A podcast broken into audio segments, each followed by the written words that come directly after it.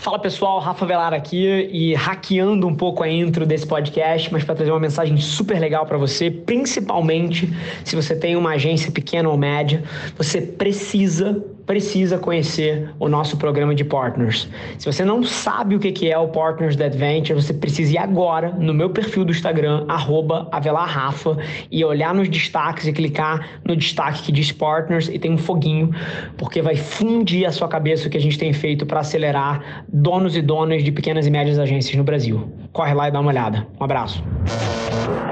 Esse é o Nas Trincheiras.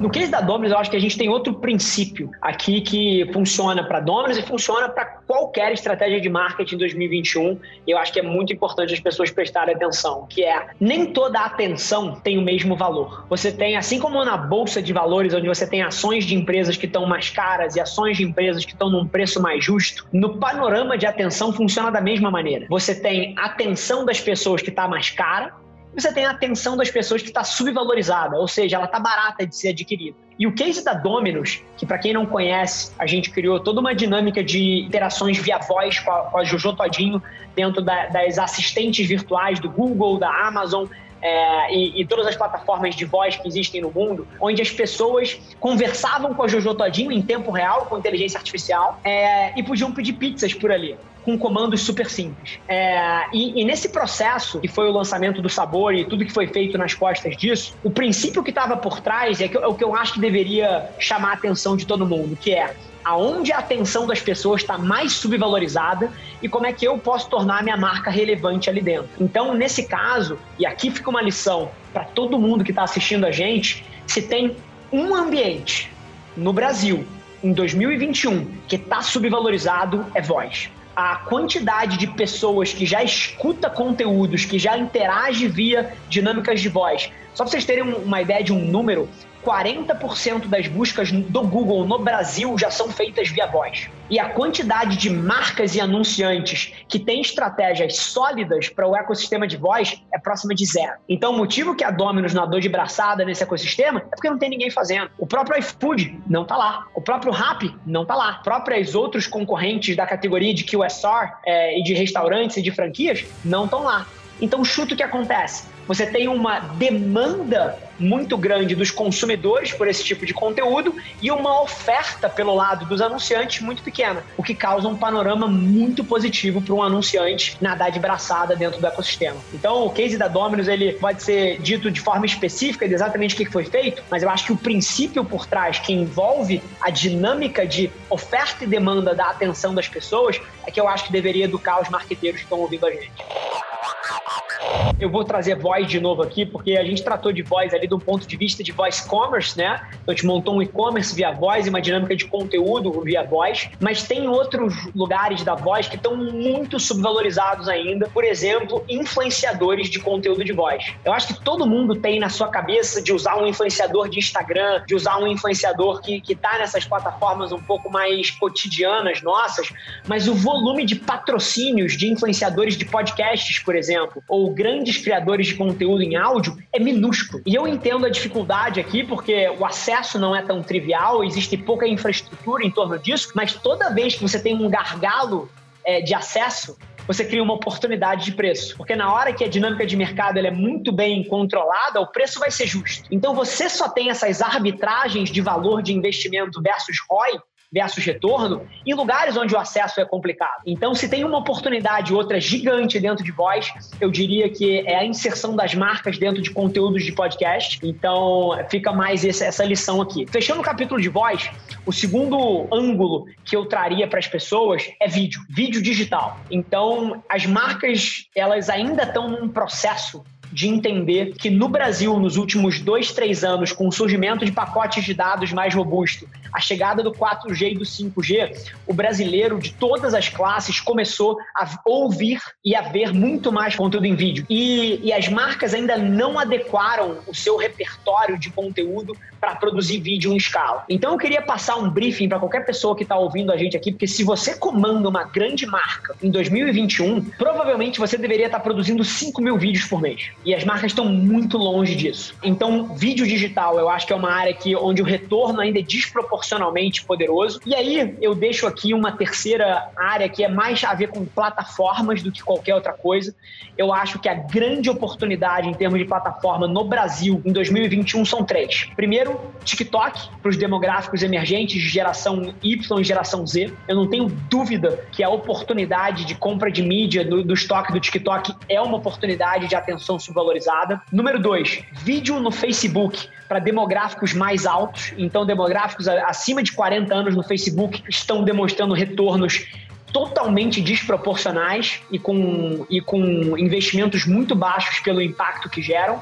E, número três, eu acho que ainda existe uma oportunidade muito sólida para empresas que quiserem, que são de B2B, ou seja, que operam vendas para outras empresas dentro do LinkedIn. Eu ainda vejo volumes de investimento muito baixos na plataforma, perto a atenção que está ali. E aí, alguns dos erros que as pessoas cometem a respeito do LinkedIn específico é porque elas olham as métricas e parecem altas. Então, você olha um custo por mil impressões, ou custo por mil pessoas impactadas, ou custo por mil visualizações, ou um custo por aquisição de um cliente. E, e quando você olha essas métricas isoladas, você vai ter algumas distorções. Porque no LinkedIn é um público muito mais qualificado. E vai ser mais caro, sim, quando você olha as métricas intermediárias. Mas quando você olha uma métrica mais de final de, de processo de venda, você vai ver que o custo por aquisição faz sentido e em várias indústrias ele vai ser muito mais barato do que outras plataformas.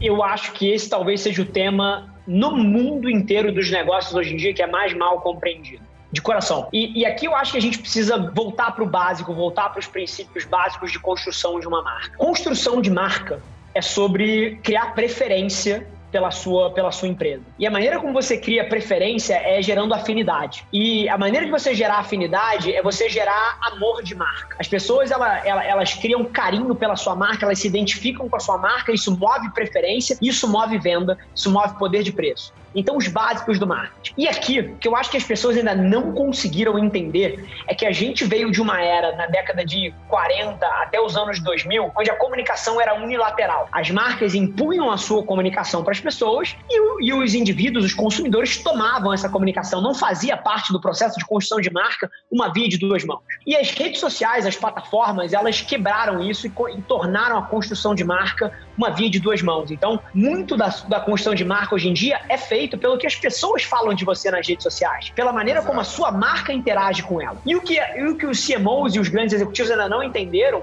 que gaming leva isso para a próxima fronteira, porque nada é mais poderoso para a construção de marca do que uma experiência. O que aconteceu com o gaming é a oportunidade de toda empresa ter um parque da Disney. Por que, que, a Disney é uma das marcas mais valiosas do mundo? Porque ele tem um processo de imersão ali dentro do IP da Disney, que são os parques, que é sem precedente. O ato de que uma, um, um, garoto ou uma menina de 12 anos de idade pode abraçar o Mickey constrói uma preferência de marca que é totalmente irrazoável pro resto da vida. E o que as grandes marcas ainda não entenderam é que gaming é essa mesma fronteira. Na hora que a sua marca tem um jogo, ou está posicionada dentro de um jogo, onde a pessoa está imersa, jogando, e nesse processo ela está se relacionando com a sua marca de uma forma totalmente imersiva e interativa, isso é construção de marca ao cubo. E, e a gente vai ver ao, ao, longo dos próximos anos, inclusive, essa fronteira de game se expandindo para outras coisas, porque você falou de indústria fonográfica, a Riot, que é uma das principais publishers do mundo de gaming, acabou de lançar uma banda de K-pop. Olha o poder de construção de marca e de geração de fandom e, e afinidade. A Riot acabou de lançar uma banda de K-pop que não tem seres humanos tocando, tem personagens de League of Legends e no primeiro mês da música ela bateu meio bilhão de visualizações no YouTube. Não tem seres humanos, só tem personagens da propriedade intelectual do jogo League of Legends, e é 100% essa marca foi construída dentro de um, um, um universo de gaming. E você imagina o, o, nível de preferência que uma publisher dessa tem para começar a lançar produtos, para começar a lançar serviços nas costas desse IP. Então, o que eu queria desafiar as pessoas que estão ouvindo a gente aqui é que gaming representa uma, uma oportunidade de experiência com a sua marca parecido com o que a Disney tem e só ela tem no mundo para qualquer grande anunciante que resolva levar isso a sério. E isso vai ser tratado como uma coisa pequena pelos próximos 3, 5 anos, vai ser uma linha do PNL das empresas desse tamanho, até o momento que alguém acertar um hit e todo mundo falar: caramba, eu devia ter olhado para isso. Então, se existe uma grande oportunidade de construção de marca e relacionamento com o cliente em 2020, é gaming e isso volta aos basics de marketing. Esse foi mais um episódio da nossa experiência em áudio. E como eu já falei, eu adoraria saber que você está gostando do que a gente está compartilhando por aqui. Então não esquece, se você está tirando valor desse conteúdo, isso significar o mundo para mim, que você tirasse um print da sua tela, postasse no Stories me marcando e aproveita para ir na sua plataforma favorita também e deixar um rating de cinco estrelas e um comentário lá, ajudando a gente a construir essa comunidade tão vibrante que move o Brasil para frente através do empreendedorismo e que fala desse Brasil que dá certo. É um prazer ter vocês comigo e a gente se vê no próximo episódio do podcast.